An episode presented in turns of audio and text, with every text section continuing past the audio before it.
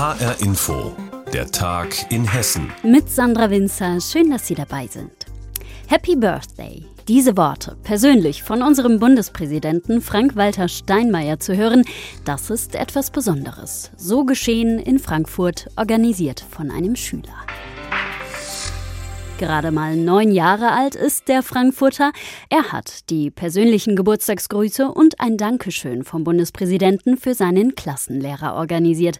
HR Info Frankfurt Reporter Jonas Schulte über eine nette Aktion. Sehr geehrter Herr Beer, zu Ihrem Geburtstag wünsche ich Ihnen alles Gute und ich weiß aus gut informierter Quelle, Ihre Schülerinnen und Schüler tun das auch. Per Videobotschaft, aber vor allem mit einem persönlichen Brief. So hat Bundespräsident Frank-Walter Steinmeier seine Glückwünsche an Lehrer Martin Bär geschickt. Organisiert hat das Ganze sein Schüler Celio. Der ist neun Jahre alt und er hat dem Bundespräsidenten einfach mal so einen Brief ins Schloss Bellevue geschickt. Ich hatte den Wunsch, dass mein Lehrer etwas sehr Besonderes kriegt weil es den letzten Geburtstag, den wir feiern, bevor wir auf die weiterführende Schule kommen. Und Bundespräsident Steinmeier hat den Brief also dann auch persönlich gelesen und er fand das so eine tolle Idee von Celio, dass er gesagt hat, dem Lehrer, dem schicke ich einen persönlichen Brief zum 51. Geburtstag. Und er hat das dann auch gleich verbunden mit einem Dank an alle Lehrerinnen und Lehrer, die ja gerade in der Pandemie so viel geleistet haben. Pünktlich zum 51. Geburtstag hat Lehrer Martin Bär dann seinen ganz persönlichen Überraschungs Dankesbrief überreicht bekommen vor seiner ganzen Klasse. Das hältst natürlich erstmal nett für wahr. Da kriegst du so einen Umschlag, da steht hinten Bundespräsident drauf. Ich dachte, den kann man irgendwo kaufen. Äh, ja, mit, der, mit dem Öffnen und mit dem Lesen wurde dann klar, dass, das, dass er das wirklich getan hat. Wahnsinn, das ist irre. Nach der Geburtstagsüberraschung hat Schüler Celio dann noch einen Videocall mit dem Bundespräsidenten gehabt und da hat er ihm noch erzählt, dass seine Klasse ein wirklich gutes Verhältnis zu ihrem Lehrer hat. Beim letzten Geburtstag hätten sie ihm sogar eine aufblasbare Torte auf den Kopf gesetzt. Also der Herr Bär, der ist offenbar richtig beliebt bei seinen Schülern und deshalb jetzt auch das Glückwunschschreiben zum Geburtstag vom Bundespräsidenten. Besondere Geburtstagsgrüße für einen Frankfurter. Jonas Schulte hat die kleine und zugleich doch große Aktion zusammengefasst. Wie ist eigentlich die Situation während der Corona-Pandemie im Gesundheitswesen? Bundesgesundheitsminister Jens Spahn wollte sich hier bei uns in Hessen ein Bild davon machen und hat die Uniklinik in Marburg besucht. Dabei ging es aber nicht nur um Corona und um die zusätzliche Arbeitsbelastung deswegen, sondern um noch mehr. HR Hessen-Reporter Pascal Lasser war in Marburg und hat den Besuch des Ministers beobachtet. Der Gesundheitsminister steht ohne Bühne und ohne Mikro direkt vor den rund 50 Mitarbeitenden des Universitätsklinikums UKGM in Marburg. Darunter ist auch Fachkrankenschwester Ina Schebeck. Das, was heute gesagt wurde, war nichts Neues für uns. Das sind Dinge, die wir an vielen unterschiedlichen Stellen, egal ob in unserem kleinen überschaubaren Raum hier am Klinikum oder auf Landesebene oder auf Bundesebene, schon sehr, sehr oft gehört haben. Gesundheitsminister Spahn spricht lange über die schwierige Situation in der Pflege, bedankt sich am Ende auch ausdrücklich bei den Anwesenden für die anstrengende Arbeit. Ja, es ist Wahlkampf, vor allem geht es ja aber auch um die Themen, äh, die wichtig sind für Marburg, für die Beschäftigten, für die Patienten hier an der Klinik.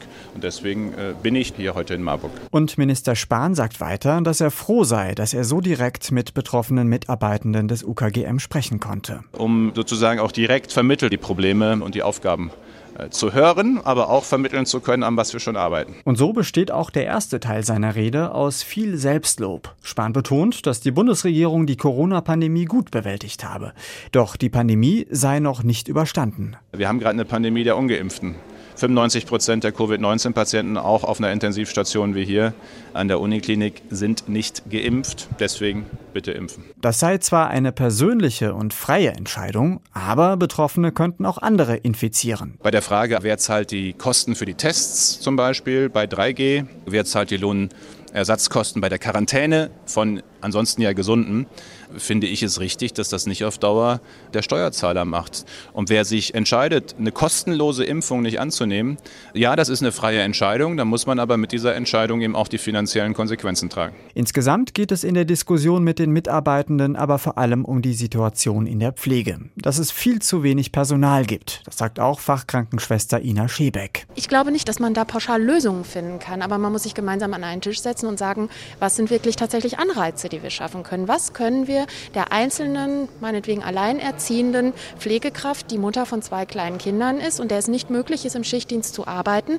weil sie ihre Kinder nicht versorgt weiß, was können wir da anbieten? Als ein Mittel wird immer wieder die Pflegepersonaluntergrenze genannt. Doch die bringe nichts, sagt der Minister, wenn kein Personal da ist. Stimmt, sagt auch Evelyn Sensbrück, die lange Intensivkrankenschwester war, jetzt aber wegen Überlastung in einem anderen Bereich arbeitet. Ja, Personalgrenzen spüren wir nicht. Die spüren wir auf Station einfach nicht. Ich glaube, es gibt noch mehr Mittel, die man einsetzen könnte. Zum Beispiel anbieten, dass Pflegekräfte früher in Rente gehen dürfen. Weniger Arbeitszeiten und mehr Lohn. Denn die Pflegekräfte, die mögen mit Menschen arbeiten, die mögen pflegen. Aber wie schaffen wir es, diese Menschen in dem Beruf zu halten und dort zufrieden zu halten? Der Betriebsratsvorsitzende hat jedenfalls Gesundheitsminister Spahn eingeladen, nochmal zu kommen und dann am UKGM einen Tag in der Abteilung seiner Wahl mitzulaufen, um die Arbeit hautnah zu erleben. Bundesgesundheitsminister Jens Spahn. Bei uns in Hessen in der Uniklinik in Marburg. Pascal Lasser war dabei. Seit fast 20 Jahren ist der 10. September das feste Datum für den Welttag für Suizidprävention. So auch in diesem Jahr. Ausgerufen hat den Tag die WHO, die Weltgesundheitsorganisation, denn Suizid ist weltweit ein Riesenproblem bei Kindern und Jugendlichen sogar die zweithäufigste Todesursache nach Verkehrsunfällen. Wachgerüttelt hat viele auch etwa der Selbstmord eines Schülers in Frankfurt 2020. Das Riedberg-Gymnasium dort hat daraufhin entschieden, wir machen Workshops zur Suizidprävention. HR Frankfurt-Reporterin Nina Michalk war dabei. Ein Kind, das sich zurückzieht, ein Jugendlicher, der anfängt, sich selbst zu verletzen oder auch der konkrete Wunsch, nicht mehr leben zu wollen. Benedikt Rickels, Lehrer am Riedberg-Gymnasium in Frankfurt, hat so einen Fall schon erlebt. Da sind Schülerinnen und Schüler auf mich zugekommen und meinten, es gibt eine Schülerin, die hätte irgendwie Probleme zu Hause. Im Raum stand sexuelle Gewalt durch Verwandte, dass sie wohl sich geäußert hätte, sich das Leben nehmen zu wollen. Und da war man tatsächlich ein bisschen hilflos und ratlos.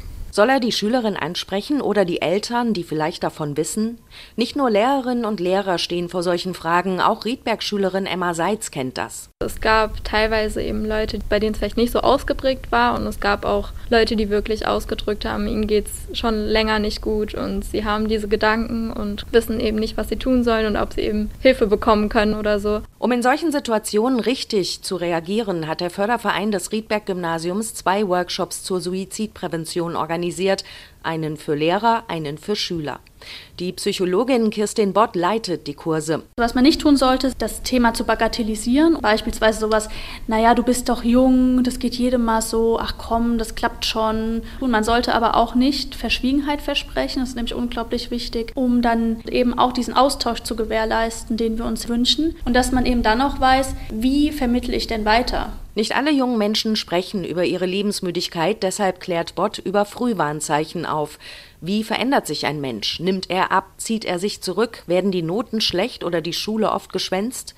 Kritisch kann es sogar werden, wenn nach einer auffällig schlechten Phase schlagartig eine gute Phase eintritt. Da muss man wirklich hinhören, weil da kann es sein, dass die Person wirklich einen konkreten Suizidplan entwickelt hat und eine Erleichterung verspürt. Auffällige Menschen anzusprechen, herauszufinden, wie es um sie steht, ist schwierig. Im Workshop gab es dafür Rollenspiele, erzählt Lehrer Rickels. Tatsächlich ist uns aufgefallen, wie schwer uns das doch fiel, das Kind beim Namen zu nennen. Man geht dann ja nicht auf die Kinder und Jugendlichen zu und sagt, hast du vielleicht suizidale Gedanken?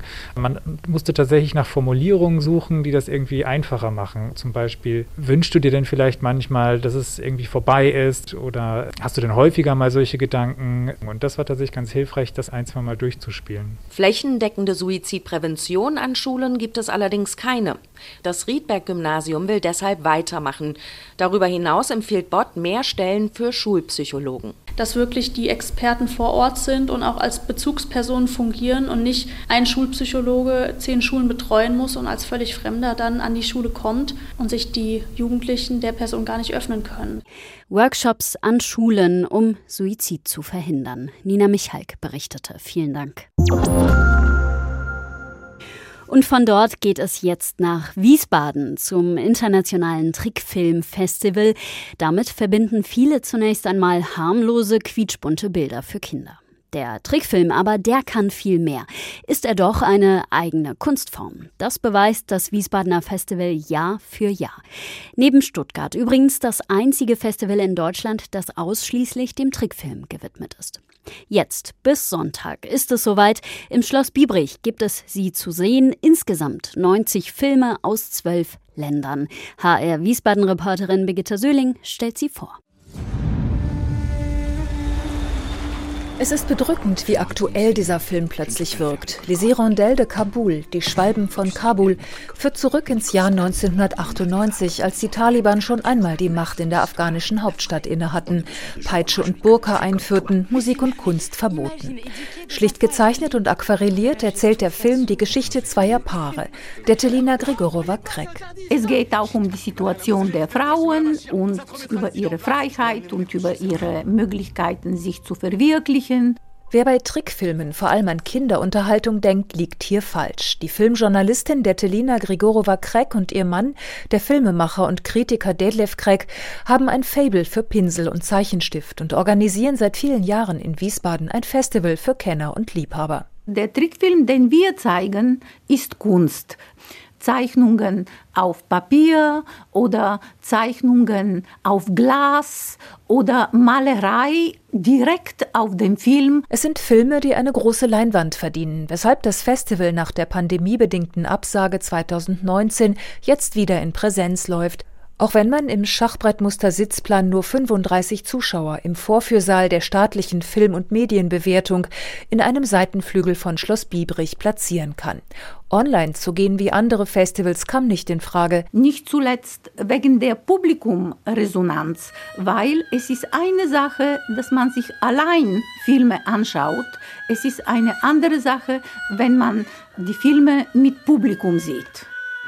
What did Dad wish he was dead. True North, der zweite Langfilm des Festivals, ist eine 3D-Computeranimation. Im Mittelpunkt steht ein neunjähriger Junge, den es mit seiner Mutter und Schwester in Sippenhaft in ein nordkoreanisches Straflager verschlägt. Der Telina Grigorova-Krek. Dieser Film ist gemacht worden von einem Koreaner, der in Japan lebt und er hat viele Interviews gemacht mit Personen, die geflüchtet sind und die erzählt haben, wie in Nordkorea ist. Ein Panorama des Trickfilmschaffens der Jahre 2019 und 2020 bieten vier Programme Best of International Animation. Kurzfilme, die einfach nur staunen lassen über den Schwung, die Kreativität, den manchmal skurrilen Humor der Zeichner und Animatoren. Traditionell gehört zum Trickfilmfestival auch eine Matinee für Kinder. Im Mittelpunkt steht dabei in diesem Jahr der britische Animationsfilm Die Schnecke und der Buckelwal nach einer Vorlage des beliebten Kinderbuchduos Julia Donaldson und Axel Scheffler. Das internationale Trickfilmfestival in Wiesbaden. Bis Sonntag findet es statt im Schloss Biebrich. Und das war der Tag in Hessen mit Sandra Winzer. Die Sendung finden Sie täglich auch als Podcast auf hrinforadio.de und auf hessenschau.de. Und Ihnen wünsche ich ein wunderbares Wochenende.